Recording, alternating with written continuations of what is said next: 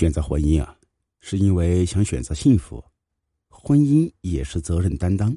常言说“新婚燕尔”，然而对于二十八岁的小慧来说，婚姻却是自己生命的终点。去年三月二十号，某市发生了一起骇人听闻的凶杀案，阿杰亲手杀害了刚新婚一百来天的老婆小慧，并放火引燃了屋子。监控录像显示。事发当日早上九点左右，位于某市泥城镇彭平路上，浓烟滚滚，一名男子被人死死拉住，但是他还是拼命的扑向燃烧的房子，因为他视作掌上明珠的女儿小慧还在屋子里。经过消防人员努力，大火被扑灭，现场那是一片狼藉。二楼主卧曾经是小慧的闺房，婚后回来，她也住在这间屋子。警方发现他的尸体，当时的小慧下半身差不多被烧光，惨不忍睹。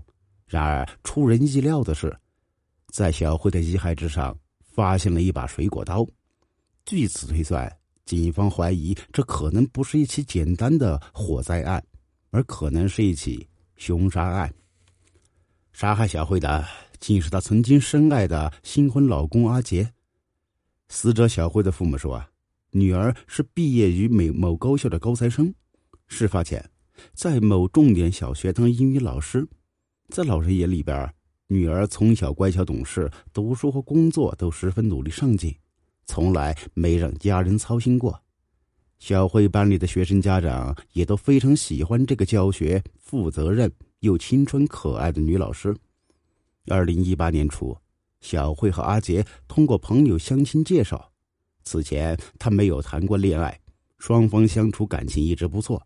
一年之后开始谈婚论嫁。二零二零年的元旦，两人宴请了宾客，在亲朋好友的祝福声中步入了婚姻殿堂。由于疫情原因，防控要求尽量不出门。小慧和阿杰是地道的某市当地人，双方父母也都在本地。为了往来方便，婚后两人并没有搬回浦东康桥的婚房，而是选择回到泥城。疫情管控那段时间，小慧一直在自己娘家居住，给学生上网课。阿杰隔三差五的来住上几宿。小慧的母亲说：“女儿刚发现怀有身孕，正打算去医院进行系统的孕期检查，没想到却遭遇了这样的事儿。”小慧的父母亲不清楚阿杰具体从事什么工作，只知道两个人婚后生活十分的恩爱甜蜜。当得知杀害女儿的凶手是平日里对女儿百般呵护的女婿时，小慧的父母瞬间崩溃了，一时间无法接受这个残酷的事实。小慧的父母难以理解是何种原因导致阿杰用如此极端的方式狠心将自己的新婚老婆杀害。阿杰对自己的行为无动于衷，荒唐行为过后的阿杰回去把事情经过告诉了父亲，随后他的父亲带着他投案自首。阿杰对警方的提审拒不配合，而是用一种无所谓的态度扬言说：“我现在不想说什么，什么都不想，就等着枪毙，没有必要配合你们扯这么多，死有什么好怕的？不就是死吗？”阿杰对生命无所敬畏的态度，让人大吃一惊。公诉时，他面无表情的讲述他的杀妻原因。据阿杰说，事发当日早上八点多，他买了早饭，开着宝马车来到岳父家。此时的岳父岳母都已经出门上班，只有小慧在二楼卧室休息。阿杰上楼之后，向小慧索要二十五万元人民币。阿杰说。我在外面赌博借了钱，非常着急要钱。小慧知道后很生气，怎么说就是不给。我考虑有七十多万彩礼钱在他那儿，我当时的想法是先给我二十五万应急，有什么事儿以后可以再商量。小慧怎么都没想到自己的老公竟然赌博还借了高利贷，结婚没多久，老公便开口向自己索要二十五万。这种要求，小慧自然不同意。阿杰说：“你爸癌症，看病要花钱，你是知道的。这个钱，你要拿去还了赌债，那你爸怎么办？”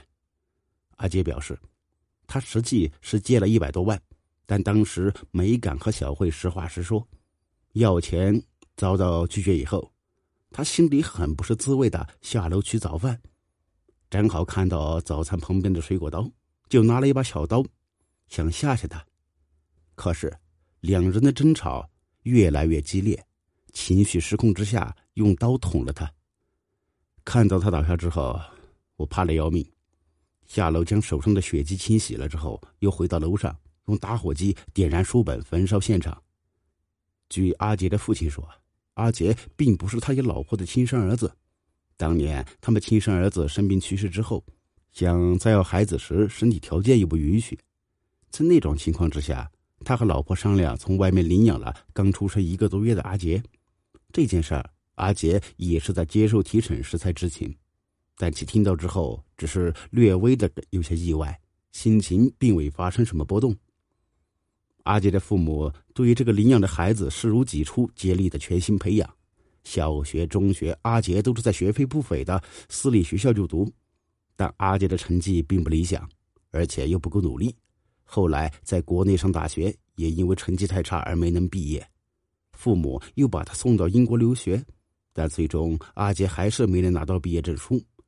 父母看他实在不是读书的料，托关系给他找了份工作，但是没多久，阿杰对工作也失去了兴趣。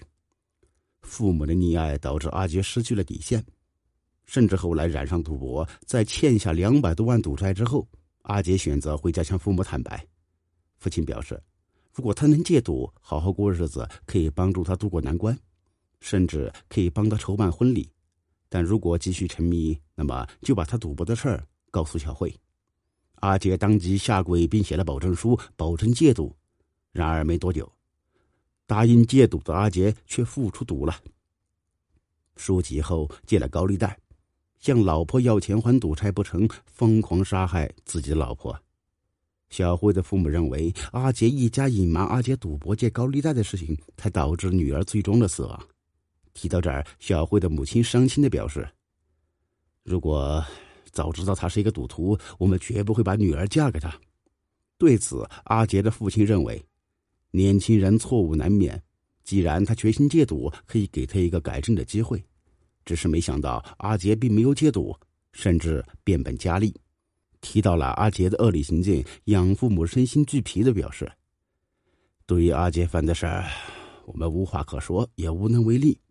他自己犯的事情，只能接受法律的制裁了。”如果我的生命能维持，把儿子的事情处理完，也是最好的。阿杰残忍杀害新婚老婆，而且纵火妄想毁尸灭迹，其手段残烈，行为卑劣，带来社会负面影响太大。最终，阿杰因涉嫌故意杀人以及纵火被检察机关提起公诉。令人可悲的是，即使知道自己将要面对的是什么，但阿杰从始至终都是一副无所谓的态度。甚至不停的催促警方快点枪决自己。阿杰说：“说句心里话，像现在这种审讯，除了让我难过一点，并不能改变我内心任何的想法。我现在跟你们聊，只是为了加速流程；跟你们聊，只是想拜托你们快点去跟法院说一下，我现在应该死。”去年十一月，备受人们关注的某市老公杀妻焚尸案的开庭处理。当日下午四时十五分，法庭宣布休庭，择期宣判。小慧的父母的代理律师说：“阿杰当庭认罪，只求速死，但对预谋杀人这一说法并不承认，认为只是一时的冲动杀人。”开庭当天，阿杰父母并未出现在现场。今年七月三十号上午，阿杰杀妻焚尸案开庭宣判。阿杰被以故意杀人罪、纵火罪判处死刑，剥夺政治权利终身。这一天，小慧的父母终于等到。对于他们来说，失去了女儿，无疑是人生中最残酷的悲剧。宣判结束之后，小慧的父母泪流满面。从案发至今啊，阿杰自始至终没有一句道歉的话，也没有一丝悔意。他的父母也从未联系过我们。也从未有过任何道歉的举动，死刑是我们唯一的诉求，法律是公正的，总算给女儿一个交代。纵观整个事件，溺爱贯穿着阿杰的成长和毁灭。他曾经拥有着比其他人更加优越的家境，也正是因此让他失去了人生的动力，从而放纵自己，养成了做人底线、对生命无戒畏之心的极端性格。残忍的阿杰让一个二十八岁的年轻生命凋零，自己尚未成型的孩子永远留在大火里。法律是公正的，每个生命都值得尊重。那些恶意剥夺他人生命的人，终有一天会受到法律制裁。正义的枪声结束了阿杰的生命，也留给人们更多思考的问题。好了，这个案件就讲述到这儿，感谢您的收听，别忘了关注订阅。